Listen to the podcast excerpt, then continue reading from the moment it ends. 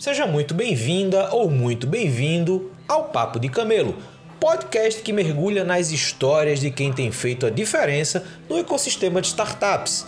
Eu sou o Luiz Gomes, criador de conteúdo na Camelo, e estou aqui para fazer você refletir sobre temas fundamentais na jornada de criação e desenvolvimento de startups, indo além dessa corrida de unicórnios.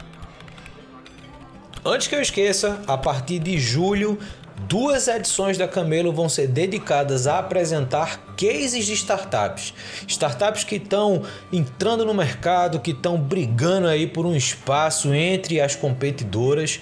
Então, se você quer ter uma edição da Camelo só para sua startup, acessa o link que está aqui na descrição, respondendo com o máximo de informações sobre o seu negócio. Eu vou analisar e vou combinar com você a melhor forma da gente apresentar a sua startup aqui na Camelo. Então, não deixa para depois, dá uma olhada nesse link que está na descrição, porque isso pode ser uma baita oportunidade para dar visibilidade à sua startup. Agora sim, vamos ao papo de Camelo que está incrível. One, two.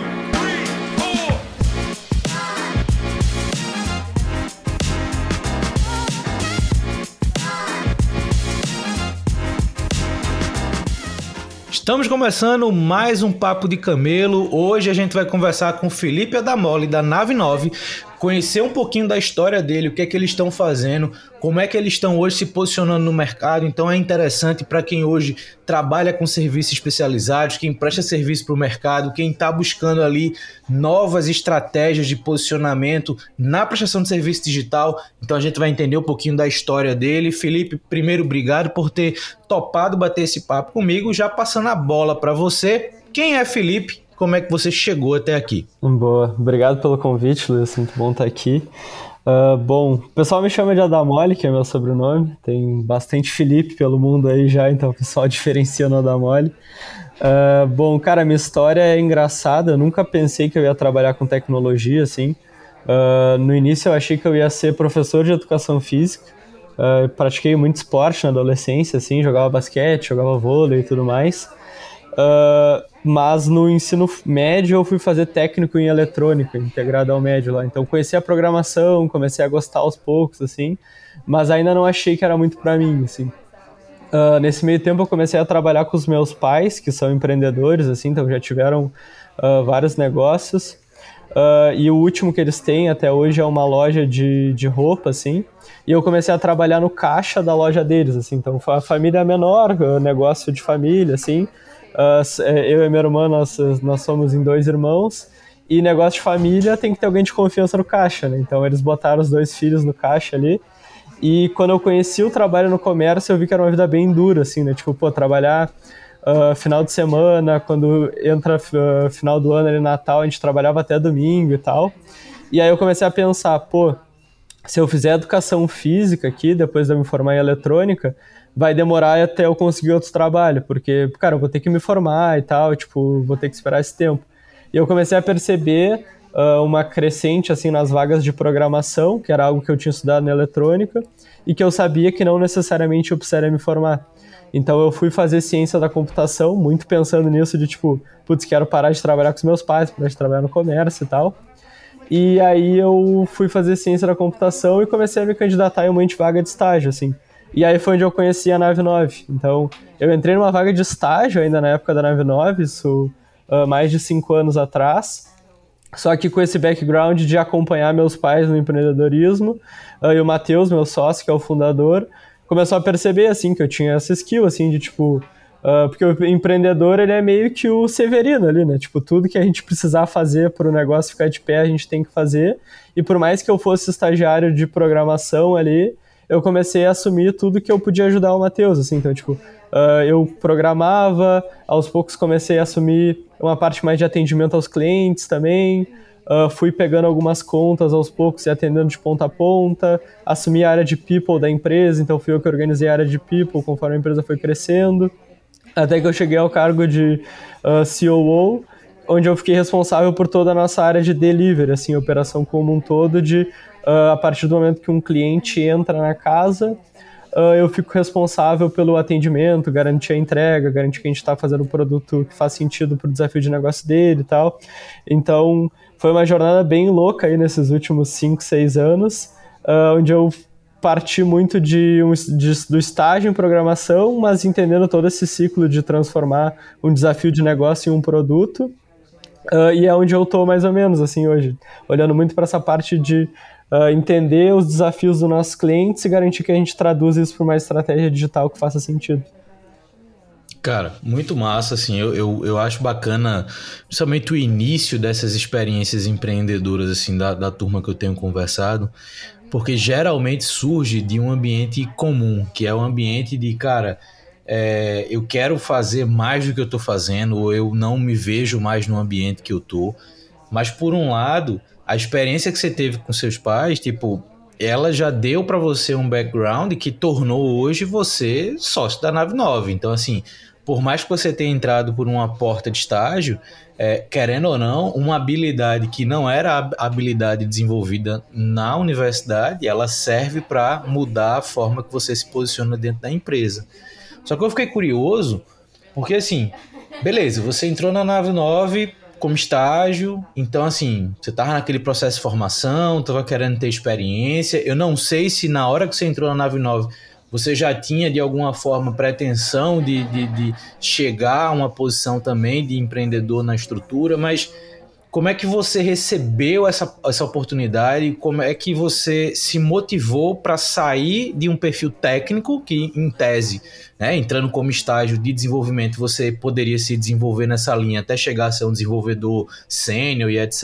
Mas como é que você decidiu, ou por que, que você decidiu na Nave 9 virar um pouco essa chave e assumir esse outro papel e, obviamente, criar um, uma outra carreira dentro daquela estrutura?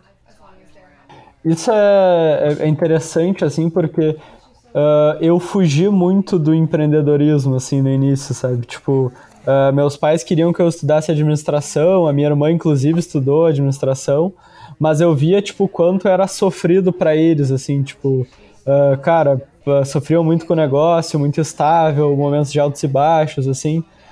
claro que eu já sou de uma geração um pouco mais afortunada, assim, porque meus pais não conseguiram uh, tanto tempo e espaço para estudar, e hoje a gente tem a internet à nossa disposição também, então é muito mais fácil aprender, adquirir conhecimento hoje em dia do que era na época. Então, uh, eu fugia um pouco do empreendedorismo por ver o pai e a mãe passarem dificuldade, mas aos poucos, quando eu entrei na nave e fui tendo oportunidade, assim, eu acho que isso é muito também dos ambientes onde a gente está, sabe? O Matheus sempre me deu muita oportunidade de crescimento. Desde o início a gente sempre teve um programa de partnership ali, então onde as pessoas podiam entrar na sociedade. E aí, aliado isso de ter uma oportunidade, uh, começar a ver as recompensas desproporcionais que eu poderia ter virando sócio da empresa e tendo, cara, a internet à minha disposição para buscar recursos, meios, conhecimentos, tudo mais, e acesso a mais pessoas também, assim, a gente consegue ter acesso a mais pessoas para pedir ajuda dentro da jornada. Foi onde eu fui trilhando e entendendo. O meu pensamento na época foi, cara, existe essa carreira técnica, que ela é uma carreira bem pavimentada, querendo ou não, assim, tem uma estrutura, cara, eu sou júnior, vou virar pleno, sênior tudo mais, que ela é mais linear e mais pavimentada, mas que vai ter resultados mais lineares e pavimentados também. E existe essa outra coisa aqui de virar sócio da empresa e fazer o que precisa ser feito, que é mais complexa, ambígua, difícil, mas que se eu conseguir fazer isso dar certo, uh, os resultados vão ser não vão ser lineares, eles tendem a ser possivelmente até exponenciais. Então, nesse momento eu pensei, cara, pô, sou novo ainda. Se é para arriscar uma coisa dessas agora, vamos arriscar agora, sabe? E, e aí foi bem natural para mim, tipo, depois que eu virei essa chave, uh, começar a entender qual era a necessidade do negócio, quais eram as necessidades dos nossos clientes e me moldando a partir disso, assim.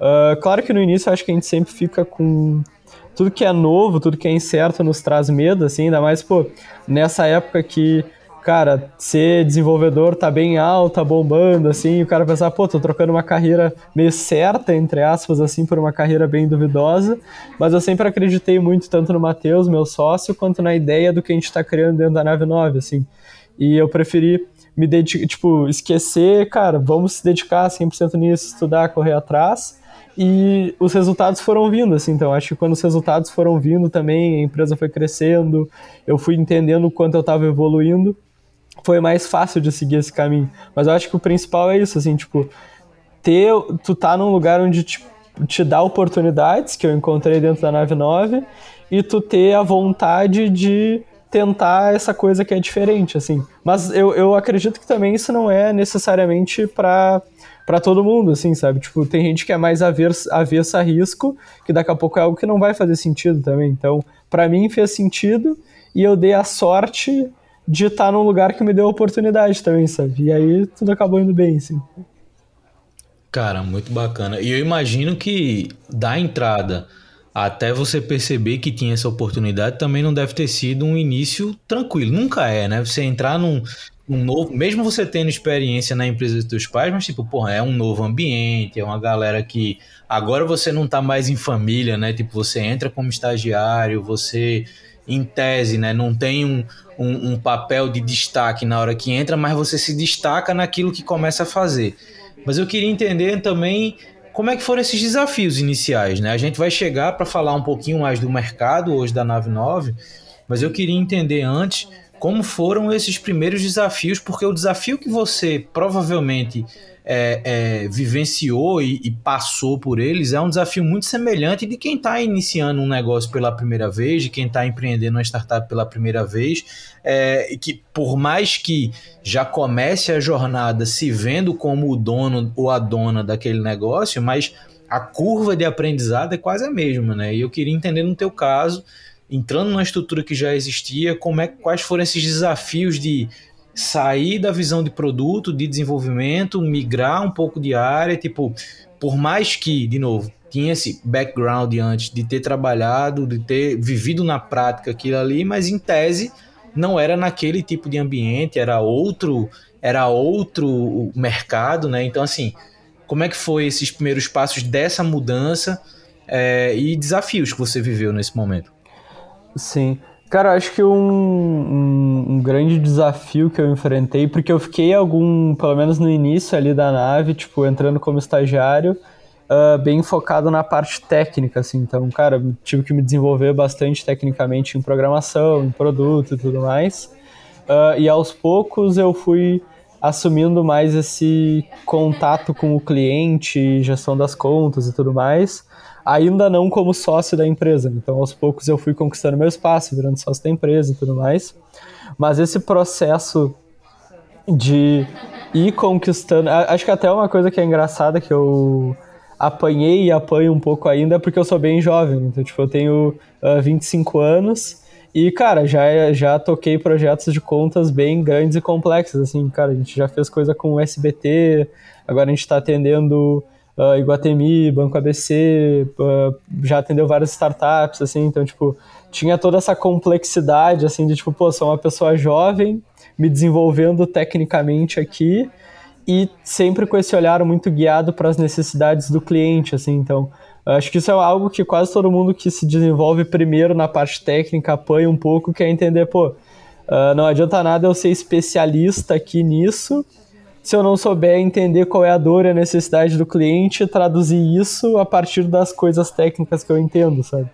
Então, uh, é, eu acho que esses foram os principais desafios que eu tive no início, mas que foram, claro, o Matheus sempre me ajudou muito na jornada, tive também uh, boas pessoas que eu contei, uh, contei bastante com elas fora da nave, mas de ir, cara, aos poucos entendendo, pô, beleza, eu já tenho uma base técnica legal aqui, tô entrando nessas contas complexas que se elas estão contratando a nave é porque elas têm uma dor que elas enxergam que a nave resolve, que a nave se mostrou como uh, alguém que pode resolver.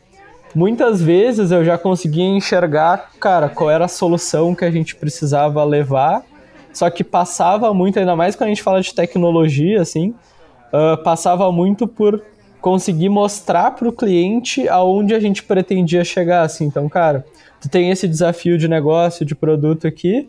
Uh, a gente tem uma especialidade técnica que tu não tem dentro de casa, por isso que está nos contratando. E existe quase, é quase como se fosse dois idiomas, assim, sabe? Pô, o cliente está falando, sei lá, em alguns casos a gente pega como se o cliente estivesse falando português e a gente inglês, assim, a gente não, não encontrou uma linguagem comum ainda. Então a gente, tu chegar naquele momento e conseguir entender, pô, a partir do, da, dessa minha especialidade técnica e da dor do cliente, como é que a gente faz essa ponte para que a gente consiga conversar uh, a mesma coisa e chegar no mesmo lugar? E acho que esse é um desafio bem grande quando a gente fala de tecnologia, assim, no geral, que é tipo encontrar uma linguagem comum com as pessoas não técnicas, porque por mais que todo mundo esteja muito alinhado no objetivo, empolgado para chegar no resultado, se a gente não encontrar essa linguagem comum, que é uma linguagem que vai estar no meio termo ali entre o tecniquez e o não tecniquez ali, uh, a coisa não anda muito bem, sabe? Então a partir do momento onde eu consegui perceber essas nuances assim de tipo, uh, pô, eu, eu, já tenho uma bagagem técnica legal, então eu sei o que precisa ser feito.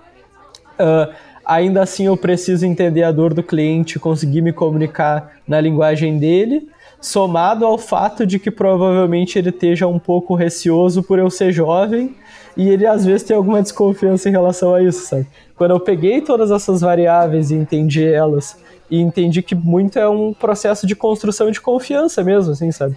Primeiro entender a dor do cliente, mostrar um primeiro resultado, mostrar que eu sei o que eu tô fazendo ali. E o que prova no final do dia é resultado mesmo. Foi tipo, não adianta ficar falando as coisas sem provar, cara. Código entregue em produção, resultado de negócio sendo atingido. Então a gente quebra esse problema em partes menores, eu quebro esse problema em partes menores, vou mostrando o resultado e a partir disso as coisas vão andando.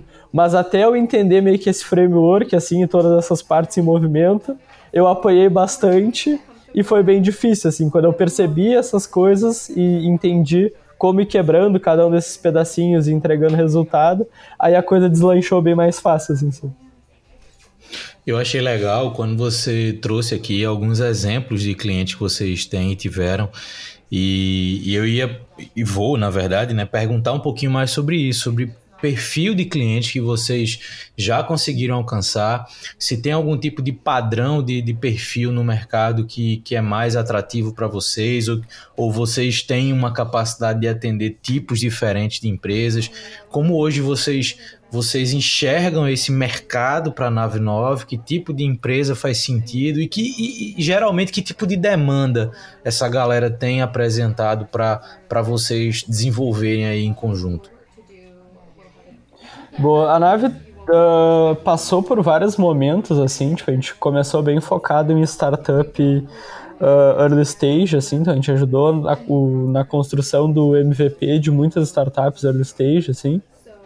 Uh, teve até, tem um, um case massa que está com a gente até hoje, que é a Vitude, que a gente ajudou muito na construção do portal deles tudo mais, lá desde o início, eles estão com a gente já, cara, quase todo o tempo, desde o do tempo da fundação da nave, quase seis anos que eles estão com a gente, desde lá do, uh, do early stage, depois passando pelo, cara, receberam algumas rodadas de investimento, sempre com a gente, assim.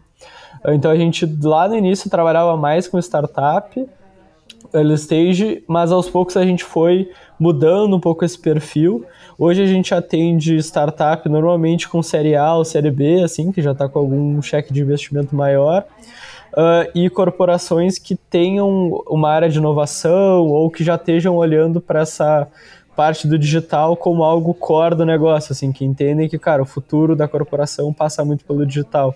E isso muito porque a gente vê produto, tecnologia como uh, tem que estar tá no centro da estratégia dessas empresas que a gente atendem, para que eles olham, olhem com a mesma importância que a gente dá uh, ah, para essa estratégia que passa por produto e tecnologia. Não no sentido de que, cara, uh, é sobre a tecnologia, porque a gente acredita muito que a tecnologia é um meio, não um fim. Então, tipo, a gente quer atingir objetivos de negócio utilizando tecnologia como ferramenta, mas se a empresa não entende ainda a importância da tecnologia como uma, uma capability core deles ali, algo que é core do negócio, uh, provavelmente não vai dar um match no jeito que a gente presta o serviço, assim. Então, pelo que a gente tem entendido do mercado e o jeito que a gente tem se posicionado, uh, cada vez menos faz sentido as empresas contratarem, cara, uma software house no estilo body shop, assim, de tipo, uh, me vê uns desenvolvedores aí, a gente até brinca de o pedido de, cara, me vê 500 gramas de dev aí, uh, é um modelo que a gente acha que cada vez está caindo mais em desuso, indo para um modelo onde realmente a gente tem uma parceria, tanto que o nosso tagline é Tech Solving Partners, para atacar algum objetivo de negócio mesmo. Assim, cara, a gente quer uh, aumentar nossa receita, a gente quer diminuir nosso custo, uh, a gente quer aumentar a retenção dos clientes, uh, aumentar a conversão, algo nesse sentido, onde a gente consiga linkar diretamente o objetivo de negócio que vai ser resolvido por tecnologia. E aí a gente monta um squad realmente para pensar nesse produto de ponta a ponta, focado muito na qualidade do produto, na qualidade da, da tecnologia que vai ser desenvolvido, porque esse é o futuro do negócio, sabe? Não é simplesmente, cara, uma aplicação aqui no canto. Não, a gente está construindo o futuro desses negócios que cada vez mais passam pelo digital, assim.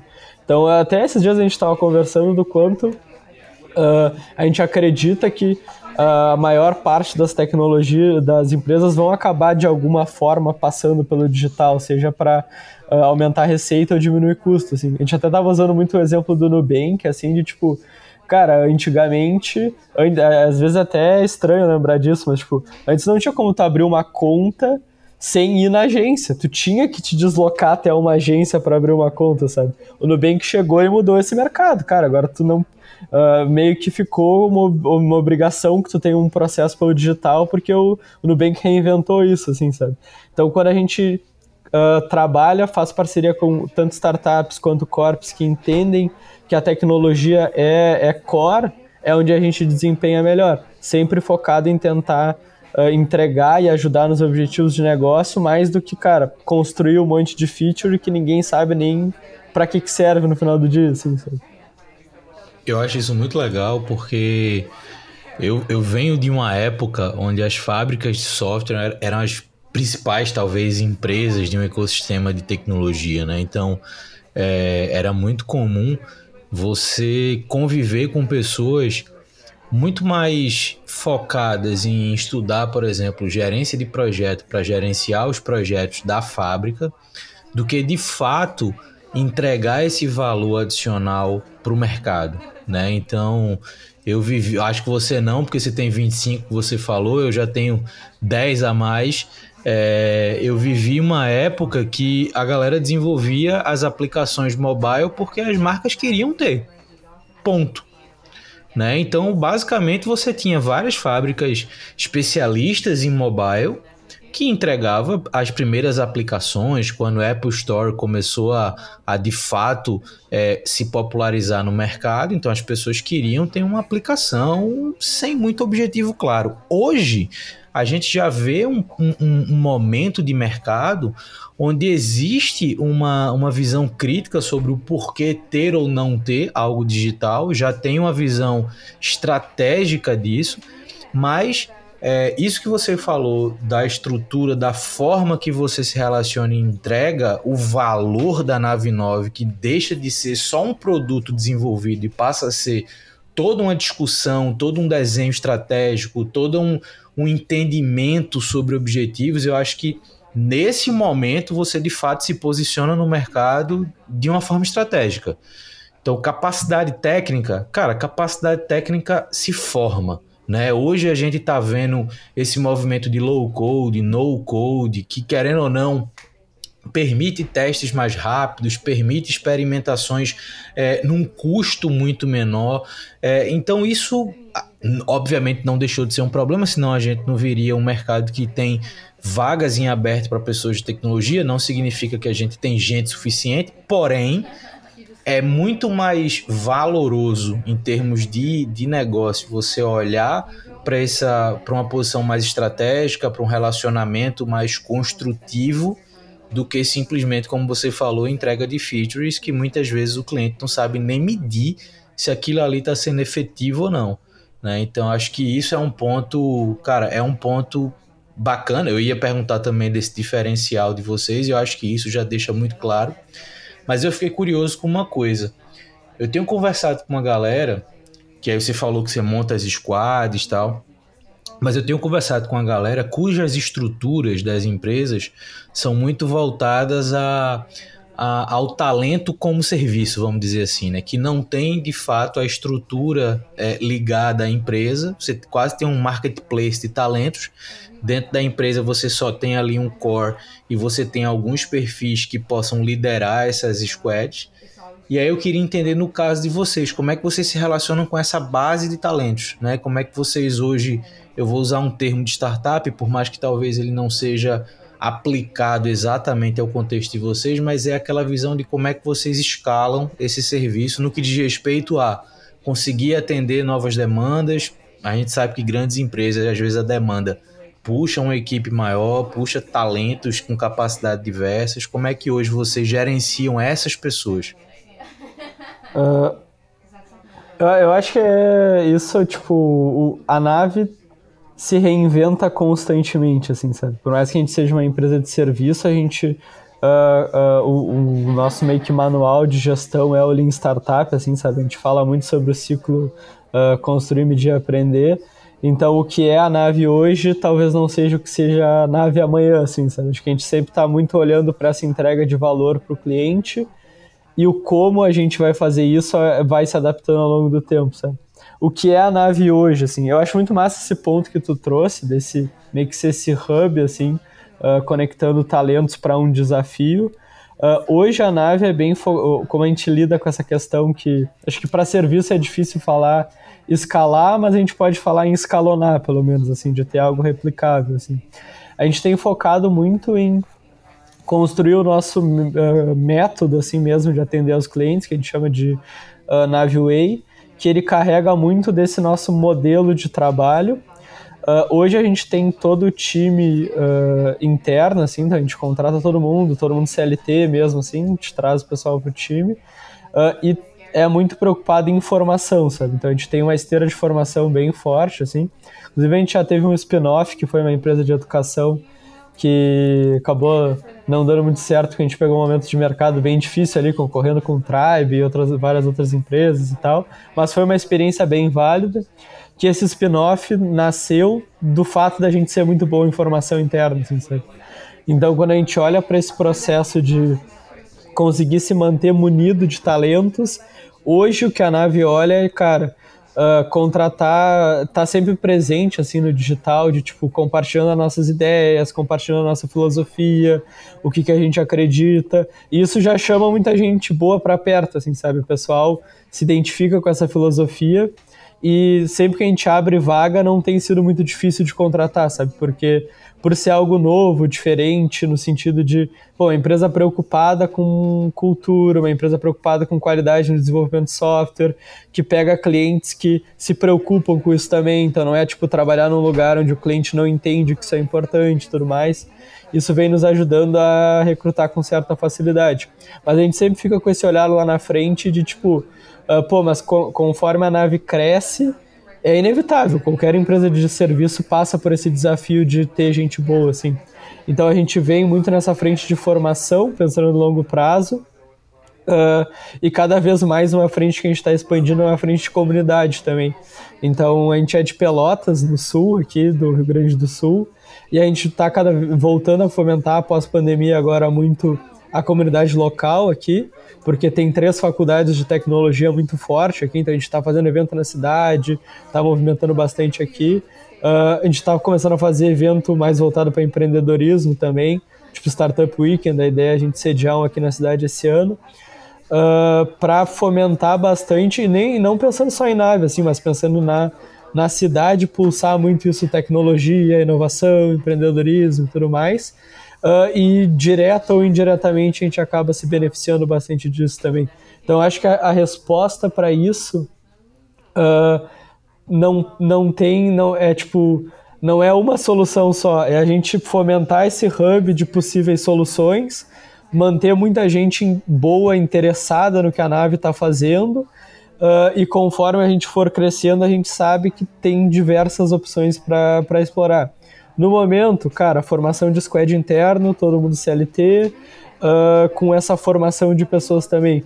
No futuro, cara, como a gente está bem preocupado em montar esse ecossistema e comunidade, poderíamos inclusive testar outros modelos. Assim, cara, vamos pegar um cliente uh, menor aqui e vender para eles essa ideia. Cara, quem sabe a gente não começa com esse hub aqui, pessoas e tal e tudo mais. Então, a gente tem muito essa veia de experimentar, sabe? Claro, a gente provavelmente faria num, num contexto menor, assim, mas tudo isso que a gente vai ouvindo até as interações, a gente sempre retroalimenta o nosso processo para pensar no futuro, assim. Porque a gente está sempre de olho também nessas questões de, pô, ainda low code, no code é algo que vem crescendo muito.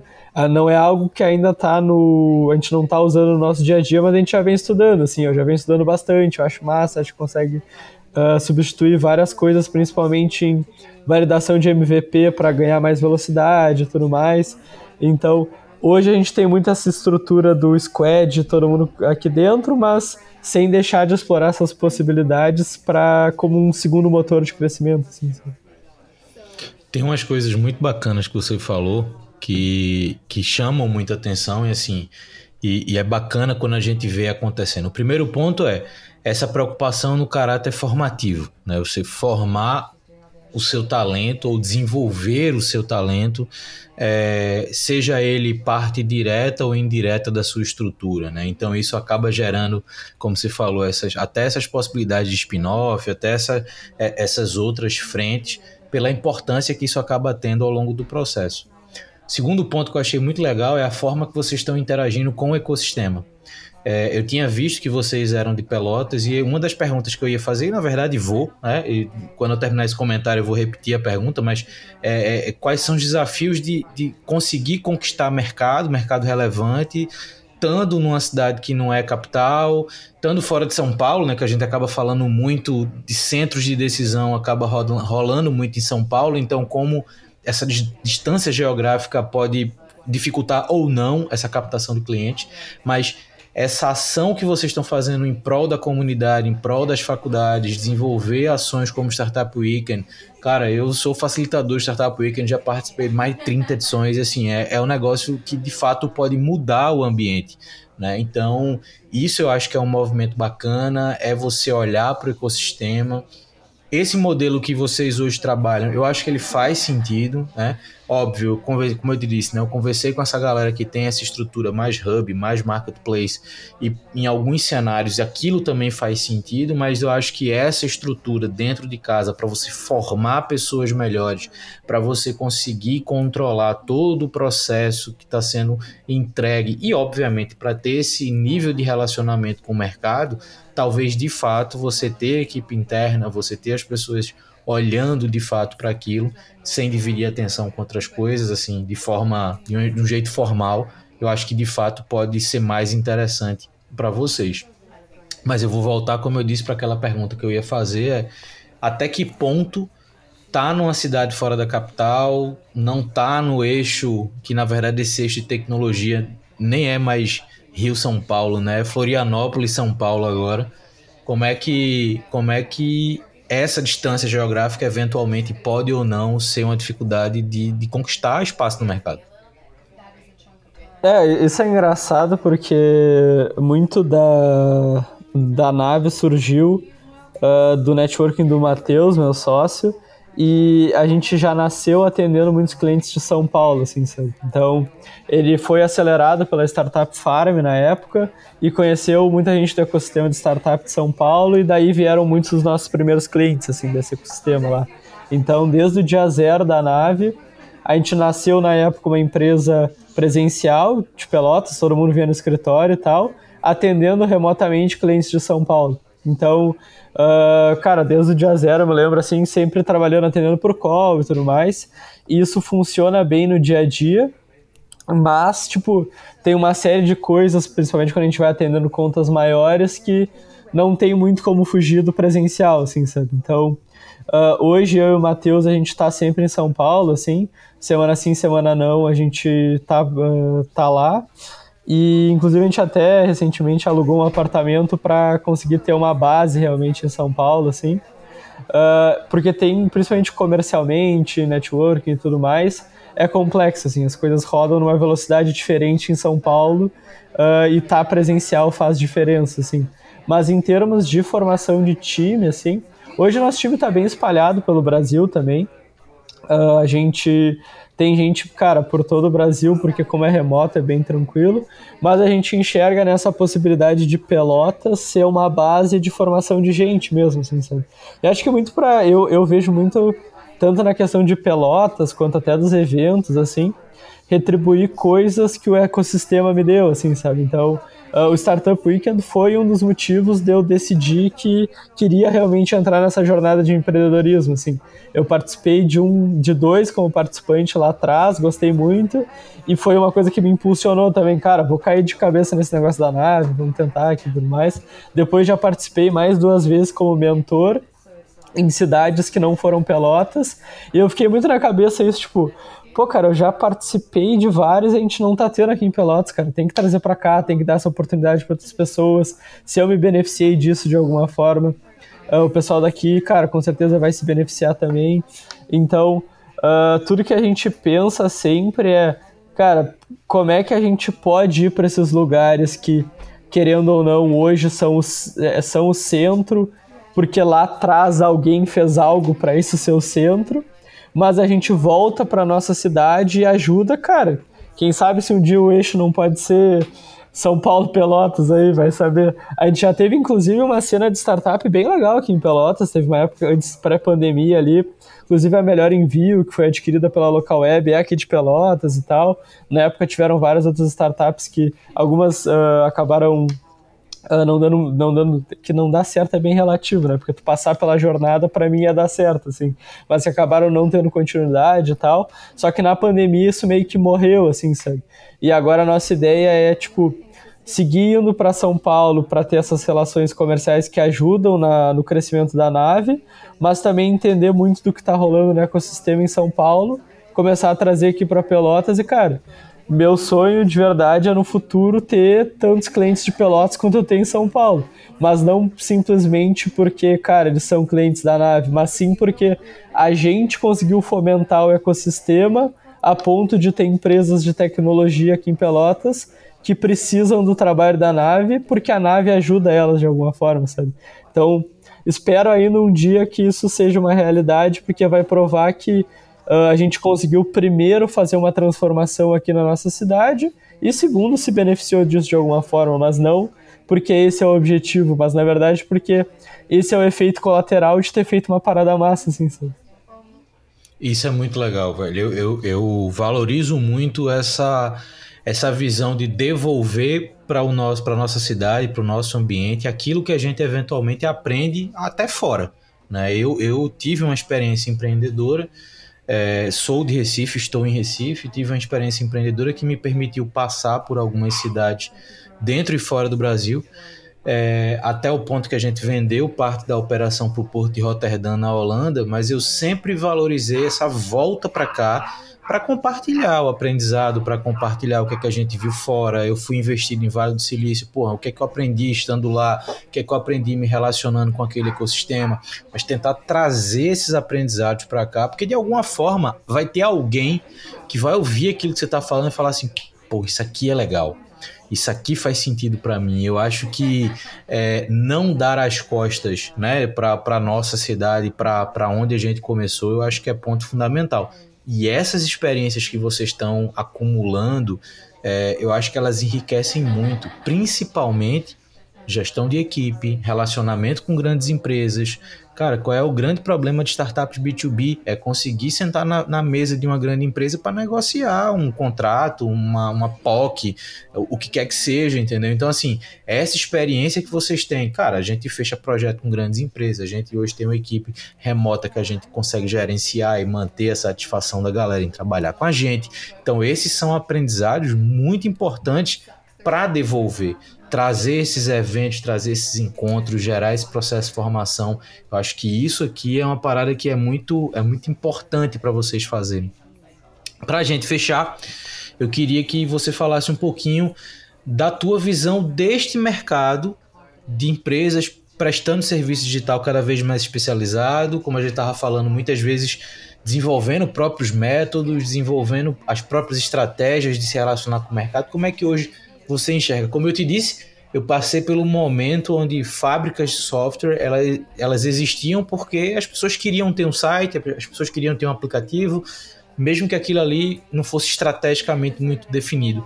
Hoje o mercado amadureceu muito. Então, como é que tu enxerga as empresas que prestam esse tipo de serviço nesse mercado? O que, é que a gente pode esperar a partir de agora? Para onde vocês estão olhando? Enfim, como é essa tua visão agora de futuro? Uh, eu, eu acredito que conforme a cada vez mais a informação vai se difundindo, assim, porque, uh, cara, antigamente era difícil até para empresas que não tinham um posicionamento digital muito forte, uma vivência no digital muito forte, uh, entender quais eram os melhores caminhos para elas seguirem, assim, sabe? Porque a informação não era tão consolidada, tão difundida e tudo mais. Então, a partir de agora que essa informação já é, cara, commodity, assim, né? Então, tipo, ter este conhecimento já é de acesso de todo mundo. Eu acredito que o que vai ganhar cada vez mais espaço, que é o que a gente está olhando, uh, é realmente esse senso de parceria muito forte, assim, sabe? Esse senso de ganha-ganha, assim. Então, uma coisa que a nave, cara, a gente já cansou de negar projeto, porque a gente acreditava que no longo prazo ele não fazia sentido, assim, sabe? Porque, pô, a gente, a gente aqui vai, a gente tem squads grandes, tem squads de vários tamanhos, assim, mas pensar num squad de, pô, o último squad que a gente montou tem 10 pessoas. Uh, cara, é um esforço bem grande de recrutamento, é um esforço, esforço bem grande de aculturamento dessas pessoas, garantir. Só de tu botar 10 pessoas para trabalhar junto, isso já é um grande desafio, né? Cada um com as suas crenças, seus valores e tudo mais com mais toda a complexidade que tem do lado do cliente também. Cara, se isso não for para ser de longo prazo, é um, é um esforço absurdo de todo mundo para gerar pouco resultado. Então, se a gente olha um projeto e vê, cara, esse projeto não parece fazer sentido no longo prazo. Esse projeto não parece que realmente vai trazer um retorno real para a companhia e tudo mais. Cara, em algum momento, se a gente não levantar essa questão, o cliente vai perceber por conta própria. Né? Então a gente já, desde todo o início do processo comercial, tenta uh, conversar muito com o cliente, entender o objetivo, e quando a gente vê que esse projeto no longo prazo não tende a dar certo, cara, a gente avisa e comenta, olha, a gente não acredita que isso vai dar certo por causa disso, disso, disso, tem esses problemas, então, pô, será que vale a pena a gente movimentar todo esse esforço e tudo mais para acontecer isso? Cara, a gente já viu de a gente negar algum projeto, uh, outra empresa parecida com a gente pegar e em pouco tempo aconteceu mais ou menos o que a gente previa. Olha, se chega à conclusão de que aquele projeto não faz sentido e ele é descontinuado. E toda aquela energia que acontece ali é dissipada e meio que se perde, assim, sabe? Então o que a gente acredita como empresa e vê que cada vez mais é para onde esse nosso mercado está indo é cara, um profundo. É, é as bases. É, é atacar muito bem as bases, que é, cara, existe um negócio, esse negócio tem que parar de pé e esse negócio usa tecnologia para chegar nesses objetivos. Uh, qual é esse objetivo de negócio que está sendo feito e como é que a gente vai usar a tecnologia para atingir ele? Quando essas coisas casam e realmente parece fazer sentido, Bom, aí a gente tem uma parceria muito forte focada em usar a tecnologia para chegar lá. Agora, o pensamento de cara, construir feature por construir feature, matar backlog por matar backlog, uh, cara, simplesmente uh, disponibilizar um time de, de tecnologia que não vai ter uma gestão muito clara, que não vai ter objetivos muito claros, que vai ficar simplesmente sendo bilado ali sem um norte muito claro cara, a gente tem visto que cada vez mais isso vai cair em desuso e quem vai conseguir se sobressair nesse mercado é quem realmente traz retorno sobre o investimento que está sendo feito ali. Né? Então é para onde a gente está olhando, se especializando cada vez mais fazer isso, usando muito metodologias ágeis, porque elas nos ajudam a ter um retorno sobre o investimento mais rápido, iterar rápido, botar feature uh, que faz sentido para a rua, ver se o usuário realmente vai responder a elas como a gente esperava, se não responder, já se adaptar e trazer melhorias. Então é para lá que a gente está olhando e para lá que a gente acredita que o mercado vai caminhar, porque o que ainda mais nesse ano, né, que a gente tem tipo uh, muitas empresas botando como lema eficiência operacional e tudo mais. Se a gente não for responsável na utilização desse capital que é investido nos nossos times, com certeza, quando for se olhar para eficiência operacional, isso vai ser questionado. Então, é com todas as empresas que estão no mesmo setor que a gente, que a gente conversa, uh, é sempre a, a, recomendação que a gente dá do que a gente está buscando. A gente tem ouvido muito também, de cara, parcerias que fazem sentido em projetos que fazem sentido, buscando entregar um valor real para o negócio. Isso é muito bacana porque você deixa de enxergar o cliente na posição de um prestador de serviço e você começa a enxergar o cliente como um parceiro. Né? E essa visão de parceria, eu acho que ela é muito importante nesse processo de cocriação, nesse processo de, é, é, é, de construção compartilhada no que diz respeito à visão de negócio, estratégias, capacidades. Eu acho que isso de fato é algo que prestadores de serviço, de uma forma geral, deveriam dar mais atenção. Né? O, o viés técnico ele é a base o mercado espera que a nave 9 consiga desenvolver produtos digitais. Isso, isso não, não é uma, uma questão.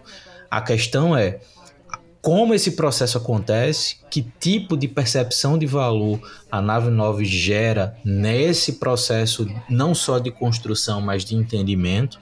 E eu achei muito bacana quando você falou, cara, se eu percebo que a gente não está indo para um lugar que vai fazer sentido para a empresa, já alerta a empresa, falar, ó, para esse caminho aqui não tá legal, ou muda ou para. Isso, isso é, uma, é um nível de maturidade muito bacana.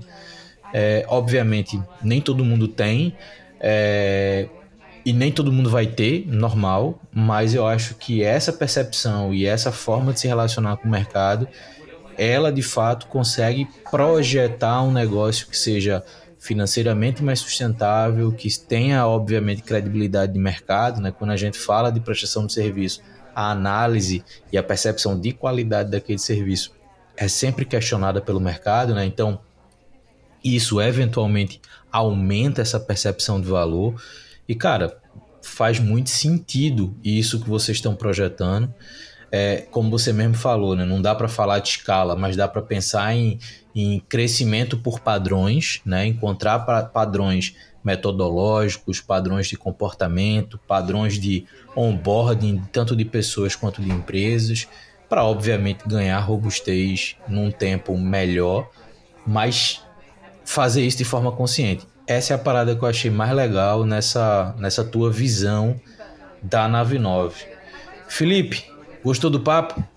Muito bom, cara, muito bom. Foi, foi um prazer estar aqui contigo. Acho que uh, sempre quando a gente conversa bem focado em. Uh, acho que a gente falou muito das bases, assim, sabe, de coisas fundamentais para uma empresa se manter bem, assim, no segmento que está atuando.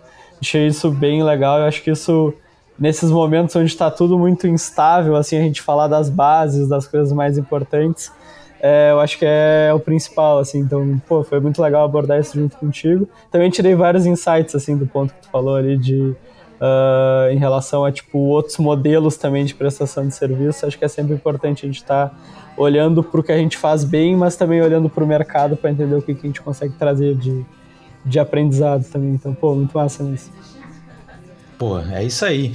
Bom que, que o papo fluiu muito bem. Eu também aprendi muito com a forma que vocês estão fazendo. Eu acho muito legal conhecer cases novos, percepções novas, mesmo que a gente conheça outras empresas que atuam no mercado de um jeito parecido, mas cada percepção, cada execução ela é única e é muito bacana a gente conhecer essas histórias. Para quem está ouvindo a gente, quem chegou até aqui, lembrando que toda edição do Papo de Camelo também tem uma edição na newsletter que complementa aquilo que a gente conversou. Eu coloco mais algumas informações. Vou colocar LinkedIn do Felipe, o site da, da Nave 9, tudo que vocês puderem usar para acessá-lo e para acessar a Nave 9 eu vou deixar nesse texto. Se você chegou até aqui também, eu lembro que a gente se escuta no próximo Papo de Camelo. Valeu!